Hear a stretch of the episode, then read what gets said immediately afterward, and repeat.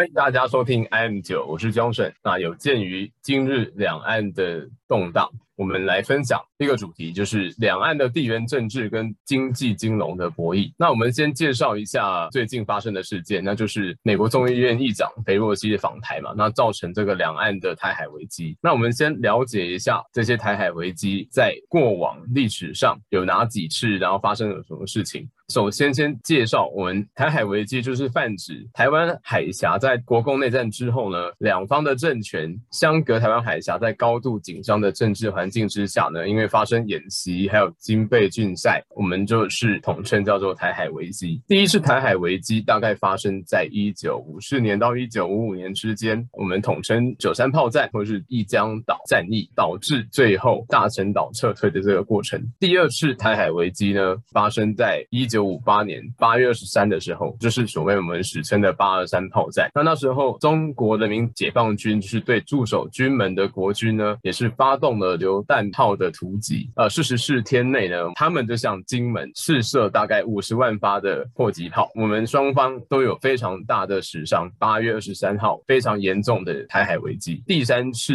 我们台海危机发生于一九九五年到一九九六年这时期，那就是在九五年的时候，美国。总统克林顿就决定允许台湾当时时任总统李登辉于当年六月的时候到美进行非官方还有私人的访问，并且参加康奈尔大学的毕业典礼，因此打破了台美双方十七年未有过的高层级官员的互相访问。九六年的时候，中国就开始对台湾南北海域进行飞弹的试射，还有军事的演练，那试图干涉台湾首次民选总统的过。过程，因此美国也派遣第七舰队航空母舰战斗群协防台湾海峡。回到为什么会聊这个主题，那就是美国众议院议长佩洛西近日访台，中共也是在八月四号的时候开始在台湾周边海域为期三天的非常大型的军事演练，我们可以称为第四次的台海危机。这次的演练规模非常的大，就是把台湾整个外海、内海全部涵盖于他们的演练范围，发射的飞弹掠过台湾的领空。比九六年的时候更有挑衅的意味。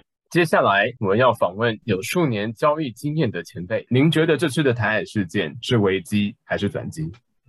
？OK，我们先从政治层面稍微来切入去探讨。我们没有要谈政治，但是我们就是把这个后面的背后的故事大概再讲一下。以危机的事件时间点来说，其实已经隔了很长的一段时间。那这一段时间，基本上台湾走向所谓的民主，近几年哦，也都是民进党。在主导台湾的政坛。那某一个层面来说，今年是选举年嘛，那势必中国还是希望说，接下来执政党是可以亲中的，因为毕竟中国还是希望台湾能够回归中国哦。那所以他必须要使出一些手段。那刚好借由这一次佩洛西来台湾的事件哦，他也去做一个动作。毕竟他们前面也都是在讲说，哦，台湾主权最终还是归于中国啦。那所以也不能坐视美国就这样子切入台湾跟中国之间的关系哦。那当然，美国他也没有那么简单啦，不是就是哦我。单纯想帮台湾，以政治上操作来说，不可能是这样啊，背后一定有相当的利益关系。好，那我们今天不去谈论到底是怎么样，因为这是阴谋论的东西。那我们只能说，这一次事件让中国拿来做文章，对台湾周围实施了演习包围。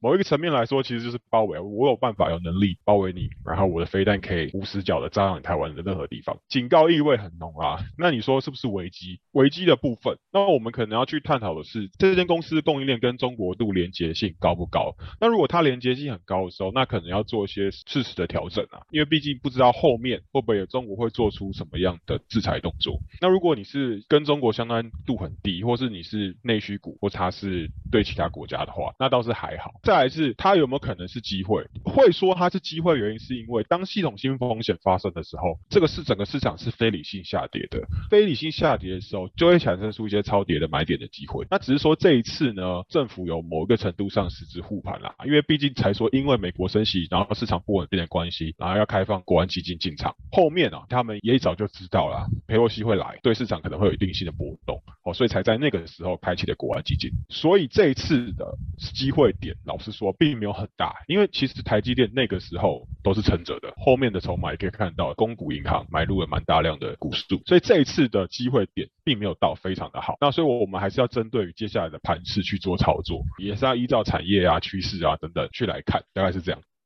那再请教一个问题哦，那这次的台海事件在交易层面上要如何去操作呢？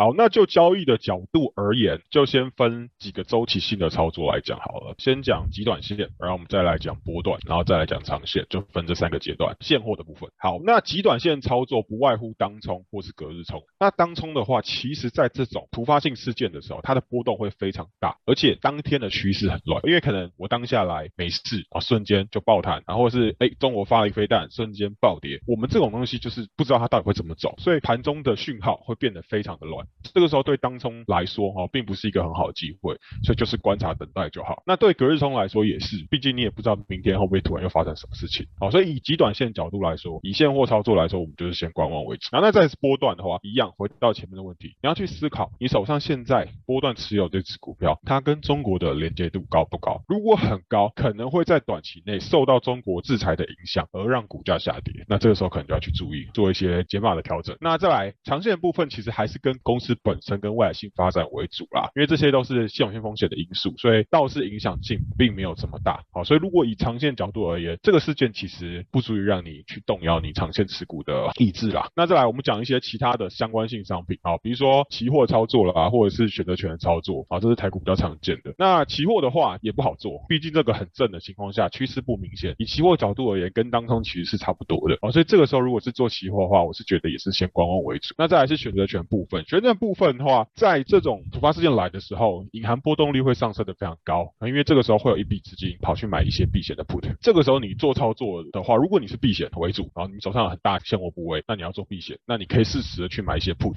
来做避险。你也可以去放空期货来做对冲避险。如果你是要当 sell 方的话，这时候你看到 IV 高的时候，你可以去试着去 sell 一点，因为 IV 高就代表权利金很高，那你可以收到权利金就多。好，不过相对的，你还是要在更加外的地方去买一些 put。好，来做一些避险，大概是这样子啊。能够做操作其实就是这样。整体而言，就操作的方式来看的话，我还是会倾向于偏向观望啦。那过一段时间之后，可能过一周或是过两周，我们再看这市场还是不是这样子很稳定。那再来回来看趋势，再来回来看产业，这样以操作来说是会比较稳当一点。或是我们可以找跟这个话题有关系的股票，比如说军工类股，会在这个话题上去做发酵。那这个时候军工类股就可以是切入的标的选择，或者是说这个东西 maybe 它能够受惠一些产业，比如说疫情的时候受惠了升级产业。就算其他公司很烂，其他股票很惨，可是疫情相关的股票，哈，比如说电脑股啊，然后医疗股啊，这些都有一些很好的表现，可以依照事件去选择相对应的股票来操作。好，以上。